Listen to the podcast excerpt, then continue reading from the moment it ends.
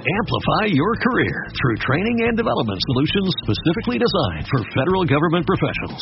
From courses to help you attain or retain certification, to individualized coaching services, to programs that hone your leadership skills and business acumen, Management Concepts optimizes your professional development. Online, in person, individually, or groups.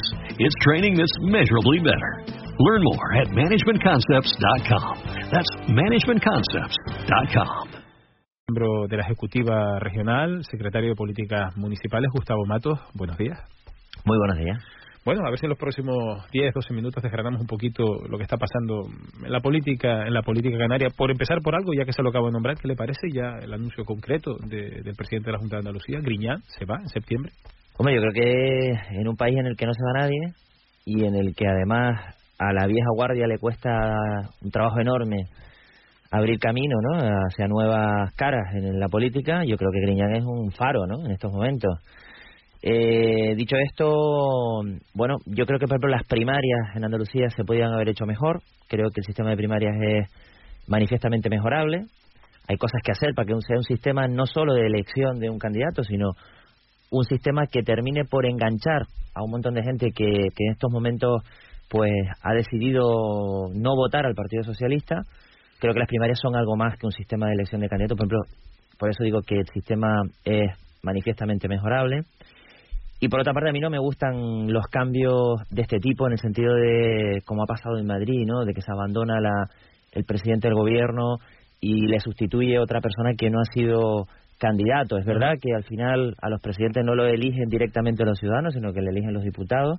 Por tanto, es legítimo desde el punto de vista democrático. Me gusta más cuando se adelantan las elecciones y se le deja hablar a los ciudadanos, ¿no?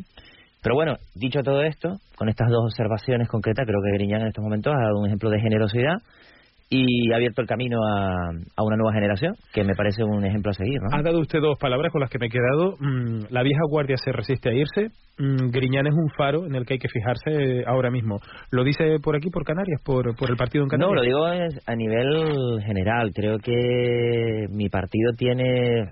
La, la situación política se está deteriorando a nivel nacional a una velocidad espectacular. No sabemos lo que va a ocurrir. Todos los días nos encontramos con un escándalo nuevo que afecta al presidente del gobierno y al principal partido en el poder, que hoy por hoy es una máquina de hacer corrupción.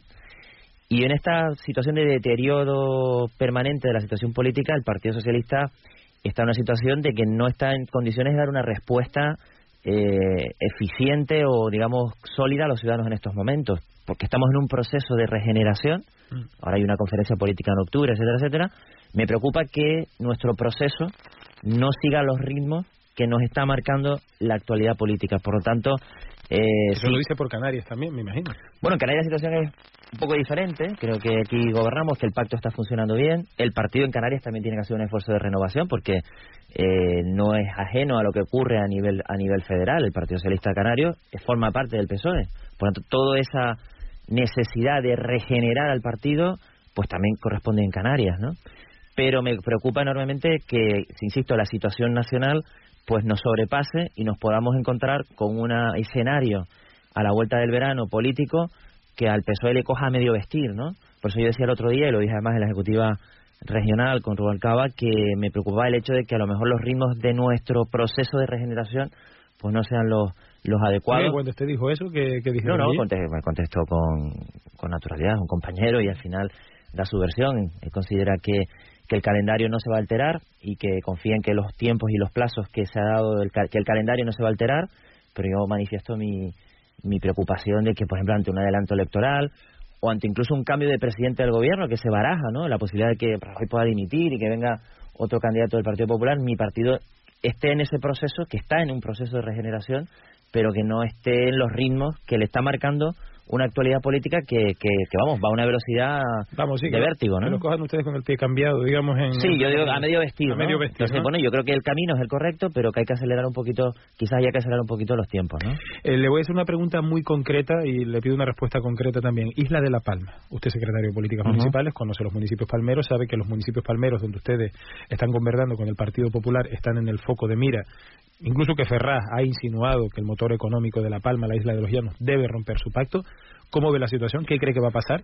Bueno, yo creo que primero hay que darle un margen de maniobra a la, a la Dirección Insular de La Palma, que es una dirección insular joven, que acaba de salir de un congreso hace muy poquito tiempo y que además ha heredado esa situación, porque esos pactos en los ayuntamientos de La Palma no son de esta etapa, son de una etapa anterior y por tanto a la Dirección Insular de La Palma creo que darle un margen de maniobra. Dicho esto, pero los pactos con el PP son difíciles de explicar, máxime en una situación como la que estamos viviendo con un partido, insisto, que es una máquina en estos momentos de, de hacer corrupción, ¿no? Dicho lo cual, eh, bueno, hay incumplimientos por nuestra parte en ayuntamientos, en otros ayuntamientos en otras islas y no se y no se pone el ojo en la dirección insular. Por ejemplo, en, Tenerife el partido se está bueno con el PP en varios ayuntamientos, hasta el otro día en Weimar, gobernamos en Granadilla con el PP y nadie pone el ojo en la, nadie se le ocurre ponerle el ojo a Manolo Fumero, que es un secretario general que acaba de salir de un congreso hace muy poquito tiempo y que hereda esa situación. Por tanto, la situación de La Palma es complicada. Eh, es verdad que es difícil de explicar pactos con el PP en determinados ayuntamientos. Yo lo único que creo es que hay que manejar esa situación con un poco de, digamos, de cariño, porque hay una dirección insular, insisto, recién elegida, hay una generación del partido en La Palma buenísima, que esa frase está fraguando en estos momentos y tenemos que, que manejar esa situación con, digamos, con cierta, con, con, con bisturí de cirujano, teniendo en cuenta que hay un, hay un acuerdo del comité regional del partido donde están prohibidos los pactos con el PP esto es así. Sí, porque ideológicamente mucha gente lo dice.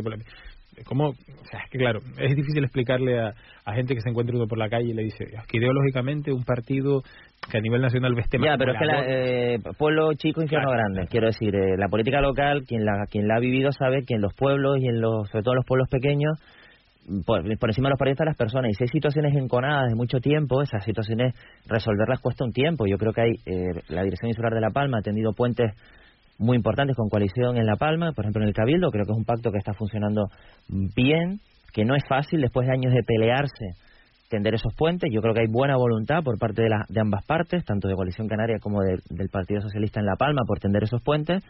Y hay que entender lo que ocurre en los pueblos pequeños, ¿no? Que es complicado. Pero bueno, dicho esto, en los partidos hay que, hay que eh, digamos, eh, cumplir con los acuerdos que se toman en los órganos que se toma aunque uno no esté de acuerdo. Y el Partido Socialista tomó una decisión que era no pactar con los ayuntamientos del PP. ¿no? Vuelvo otra vez a preguntarle por una expresión que nos ha dejado aquí esta, esta mañana. A ver, em, ¿se resiste la vieja guardia del PSOE en Canarias a, a mover ficha, a irse, a dar un paso a un lado? No, yo no creo que, vamos, a la historia del Partido Socialista es una historia de relevos generacionales eh, o de, digamos, de pactos generacionales. El Partido Socialista nunca ha hecho machuca y limpia, sino que ha habido, se han mezclado generaciones. Yo creo que eso es lo que le ha permitido tener 130 años de historia. Yo cuando me refiero a esto me refiero a un fenómeno generalizado en toda España, ¿no? Eh, no es una cuestión concreta del Partido Socialista en Canarias. Cuando se abra el proceso en Canarias, que se abrirá pues próximo año, pues ahí entiendo, porque la ola es la que viene, que habrá un proceso también de apertura y de mezcla de generaciones, ¿no? Porque también es verdad que, que digamos, es la ola que viene a nivel nacional, con lo cual este proceso se tendrá que dar pero, insisto, eh, ese proceso, como ha pasado en Andalucía, eh, es obligatorio que ¿Alguien, lo vemos, Alguien podría estar entendiendo, ahora voy a ser yo un poco de abogado del diablo, alguien nos está escuchando mucha militancia socialista, muchos de sus compañeros, alguien podría estar extendiendo, este tipo se está postulando. No, no, ¿Para secretario general? No, yo creo. No. no, ¿Alguien, podría decir, ve, hablando de Forta, esto no, quiere. En este caso hay una dirección regional que se eligió en un congreso de la que yo formo parte. No, no, no, es, no es eso lo que tengo en la cabeza. Sí tengo, creo que me toca, a mí y a una generación en la que me encuentro, eh, comprometernos con la regeneración del partido. Creo que no podemos seguir a medias tintas, tenemos que mojarnos. Y porque nos toca, porque somos una generación puente entre la vieja guardia, como tú dices, y los que vienen por detrás. Creo que somos esa generación que somos capaces de atar ese lazo generacional. Y yo creo que nos corresponde dar ese paso de contribuir a una regeneración del proyecto, del partido. Y, bueno, yo creo que sería una irresponsabilidad no hacerlo. Pero bueno, estamos hablando de, de regenerar el proyecto. Luego las personas vendrán cuando toque, ¿no? Le voy a hacer una última pregunta que tiene más que ver con su función como secretario de políticas municipales. Usted está todo el día, me imagino que hablando con alcaldes, por lo menos con los alcaldes socialistas. Con alcaldes y con los portavoces de la oposición también, eso es muy importante. Que eso es importante también para palparlo, ¿no?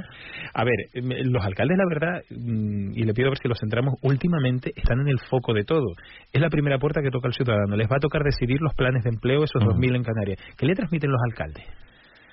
Hombre, los alcaldes yo creo que hoy por hoy son la infantería de marina de la política y de la situación social en la que estamos. Están en la trinchera y a mí me duele mucho el ataque que hay, por, por ejemplo, por parte del Partido Popular, que ahora quiere modificar la, ley de los ayuntamientos hacia lo, hacia lo municipal, cuando son realmente los que están un poco salvando la situación de, de extrema necesidad de muchos ciudadanos. ¿no?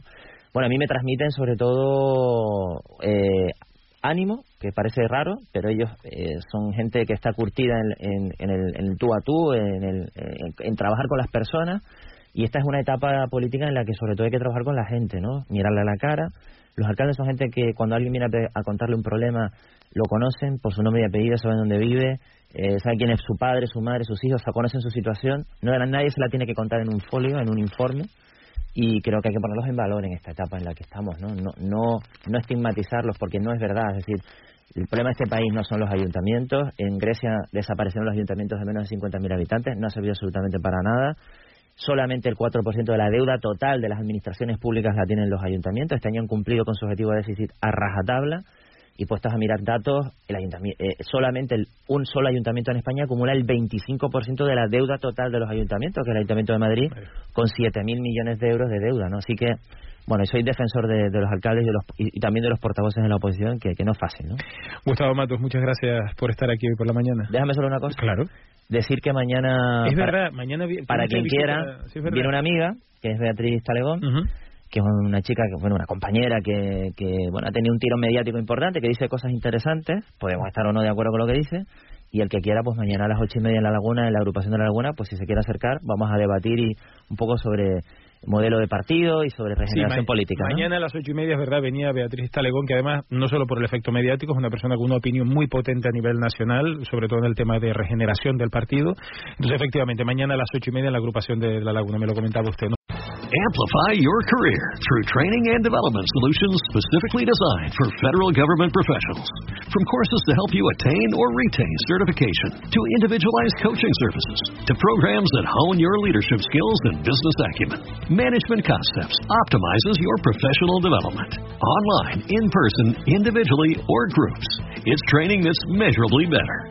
Learn more at managementconcepts.com. That's managementconcepts.com.